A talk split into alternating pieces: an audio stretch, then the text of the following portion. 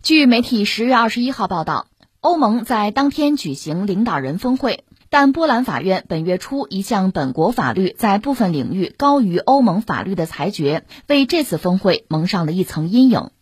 几天之前，波兰总理莫拉维茨基刚刚与欧盟委员会主席冯德莱恩展开一场唇枪舌战。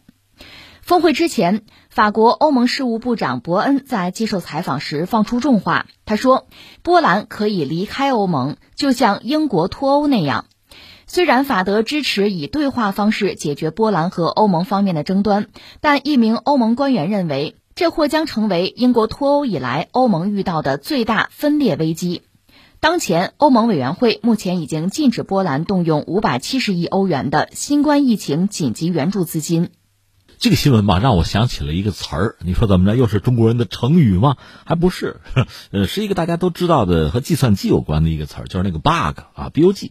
bug 什么意思哈？一般说来呢，就是问题或者毛病呗，就是电脑系统里边或者程序里边隐藏着的没有被发现的问题或者程序的什么漏洞吧。现在我们说欧盟遇到了一个 bug。其实这个 bug 你仔细想吧，在欧盟建立之初，就设计之初，这个问题就已经埋下了。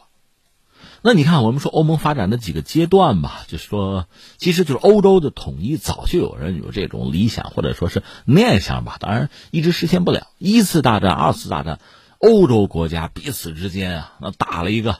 白刀子进去，红刀子出来，这个我们都知道哈。到二战结束以后，想明白了，就欧洲还得统一，还得团结，因为这时候大背景是冷战，就美苏两大军事集团对峙。那我们欧洲呢？欧洲是个什么角色呢？欧洲已经分裂了，其实被苏联和美国分了，就是东欧、西欧嘛，已经分了，大家只好选边站嘛，各自加入一个军事集团。那你加入军事集团，你又是个小角色，你当然要受到威胁，而且受到这个群里边吧，这个带头大哥的影响或者节制，肯定是这样啊。其实你看欧共体，最早呢是煤钢联盟，就是法国、德国搞哈，后来一些小国加入进来，经济共同体啊，原子弹共同体，就欧洲是要抱团儿。我们说的不是东欧，就西欧这边吧，这里边有三个条件啊，三个前提吧，很重要。第一个。你看，西欧国家基本上经济社会发展的程度类似，在二战中受到的打击啊，就自身的损失啊也类似。另外，你从那什么历史文化、宗教等等吧，它都比较接近，所以大家容易抱团。我不是经常举一个例子吗？呃，咱们抱团出去旅游，那咱收入比较一致，比如咱都是高收入群体啊，啊，住最好的酒店，吃最好的饭，那咱们基本上在这方面可以达成一致。或者咱们都是工薪阶层，或者咱们没什么钱，那我们吃大排档啊，我们住这个民居民宿啊，哎也不错。就怕的是花搭着来，你想吃好的，我想吃街边店，这就走不到一块儿嘛。而我们刚才讲的就是西欧国家，恰恰在这类问题上，大家比较一致，又比较接近嘛，所以不会有太大的分歧。这是一个。再一个呢，有共同的敌人，谁呀？苏联呀。就拿苏联当敌人，当然这也有美国人的忽悠和渲染在里边吧。反正大家抱团取暖嘛。第三，有美国，美国是带头大哥，我们的实力都不如美国，听老大的。这么三个因素吧，让西欧就容易抱团。我们不说东欧啊，除了东欧以外，那么欧洲的统一是比较容易达成的。我们说这是冷战时期，到冷战结束，苏联解体了，那么对欧洲来讲，其实刚才我们讲的这几个因素，就是苏联的压力没有了。那么，美国对欧洲的影响也等于打了折扣，因为敌人没了嘛。关键是在这个时候，你要不要抱团啊？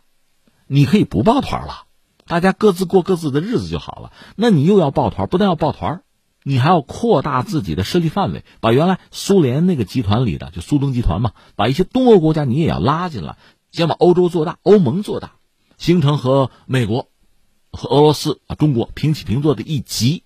那你说这样搞也不是不对啊。但是，之前我们说西欧抱团的，那个前提，那些关键性的基础其实就没有了，或者说不完整、不充分了。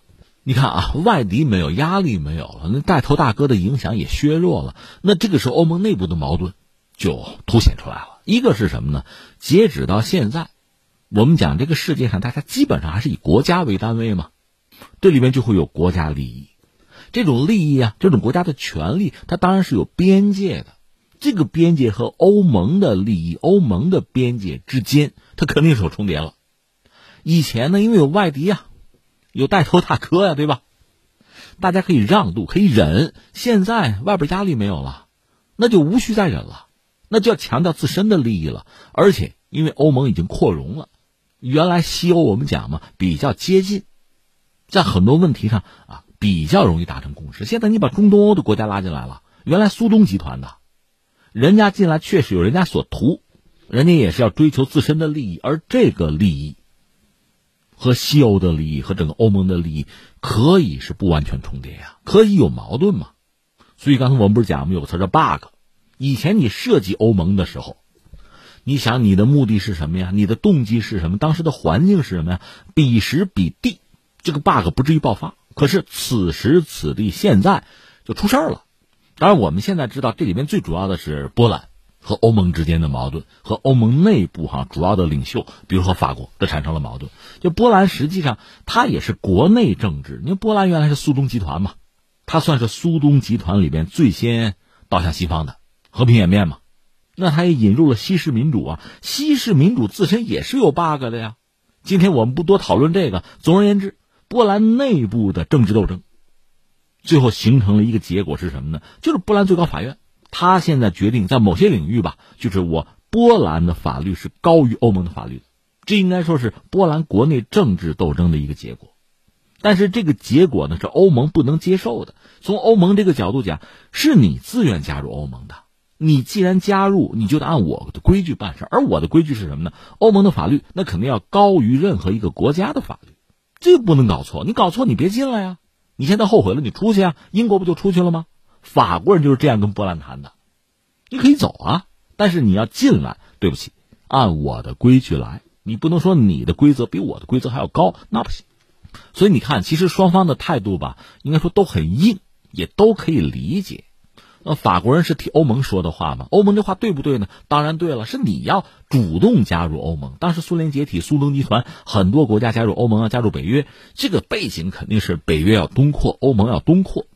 要挤压俄罗斯战略空间，这个算计我们看得一清二楚。但是呢，客观上说，确实是这些原苏东集团的国家，因为在原来那个集团解体之后吧，大家就无依无靠了，经济社会发展出现很大的障碍。这个时候呢，一旦加入欧盟，那就等于说搭上了经济社会发展的一个快车道，也买了保险，所以当然愿意嘛。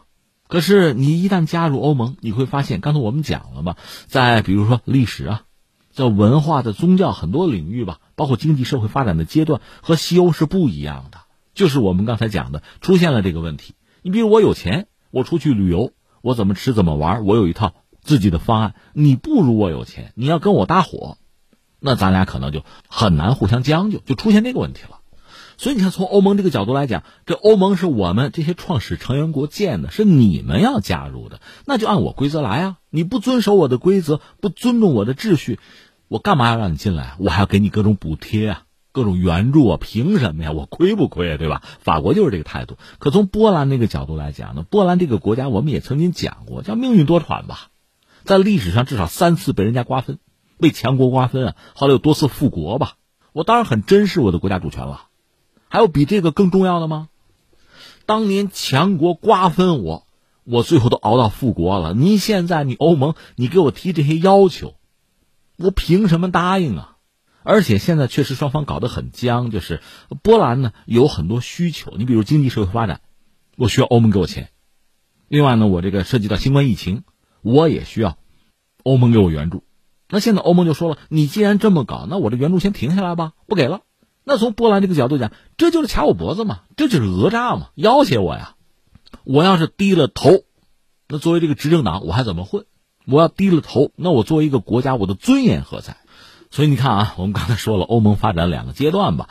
之前它的成员国呢，基本上是发达国家、西欧国家，好办。但是后来呢，随着这个苏联解体，欧盟东扩，北约也东扩吧。以前苏东集团的一些国家进来，大家其实，在很多领域本来就是不同步的。如果在一块过日子搭伙吧，那肯定就是要互谅互让。这个我们中国人都懂嘛，讲究一个和谐。我们还有一个词儿，就是原则性和灵活性哈。你怎么样辩证的去统一？你要是讲原则性，其实哪还有灵活性啊？你要讲灵活性，就没有原则性嘛。可实际上，在现实生活中，你必须考虑怎么样来达成某种统一，找到那个临界点，大家都能接受才行。所以这个确实是考虑就欧盟的成员国，也包括欧盟本身啊，就是各色的政治家的智慧。而且你不要以为这个事儿是波兰和欧盟之间，或者说和欧盟里边的几个主要的成员国，比如法国之间的矛盾，不是的。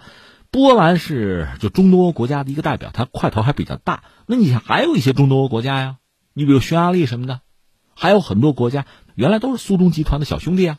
实际上，大家经济社会发展啊。这个阶段相对更接近，就有点老西欧那个意思啊。那大家也抱团啊，那我们支持波兰啊。而波兰这次不是宪法法院裁定吗？波兰自己的某些法律是高于欧盟的法律的。如果最终波兰和欧盟的博弈斗争，欧盟输了，波兰胜出，那是极具标志意义啊，极具示范作用啊，会有很多人学样的。当然，往好里说，这意味着欧盟达到一种新的平衡；那往糟里说，那就是欧盟解体嘛。原来的老欧洲国家、西欧这帮发达国家当然不能接受这个局面了，因为你想，他们自我感觉非常良好，自视颇高嘛。如果欧盟内部这些成员国也是个金字塔的话，我是在塔尖上的，你们得听我安排啊，反了你们了，会出现这样的一个局面。所以你看啊，呃，中国人曾经讲叫做“君子和而不同”，讲求同存异，这是我们的先人的政治智慧。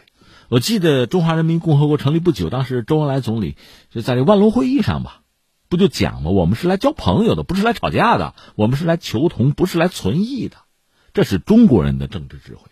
但是你会发现，确实有很多国家，很多国家他们的政治人物不会、不懂，也不会这样去考虑问题，那就斗嘛。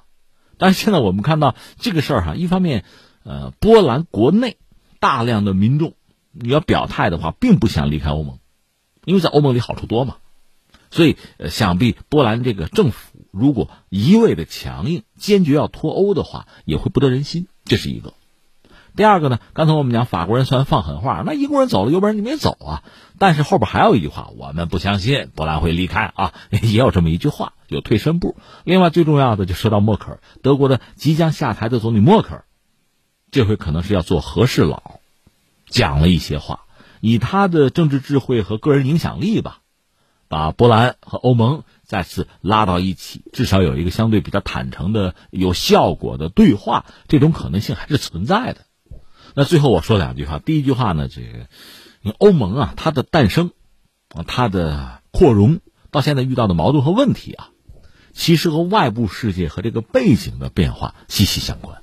这是一个感慨，还有一个是什么呢？刚才我们讲了那个词嘛，bug。你欧盟的设计，你这个体制本身是有 bug 的。真正的问题是怎么解决这个东西？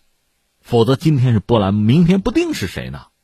这是一个国家的主权和欧盟整体的利益、整体的规则之间，这个矛盾冲突恐怕是必然的。你有一个什么样的机制或者设计啊？你要么取消它，要么缓解它，你总要有这个设计吧。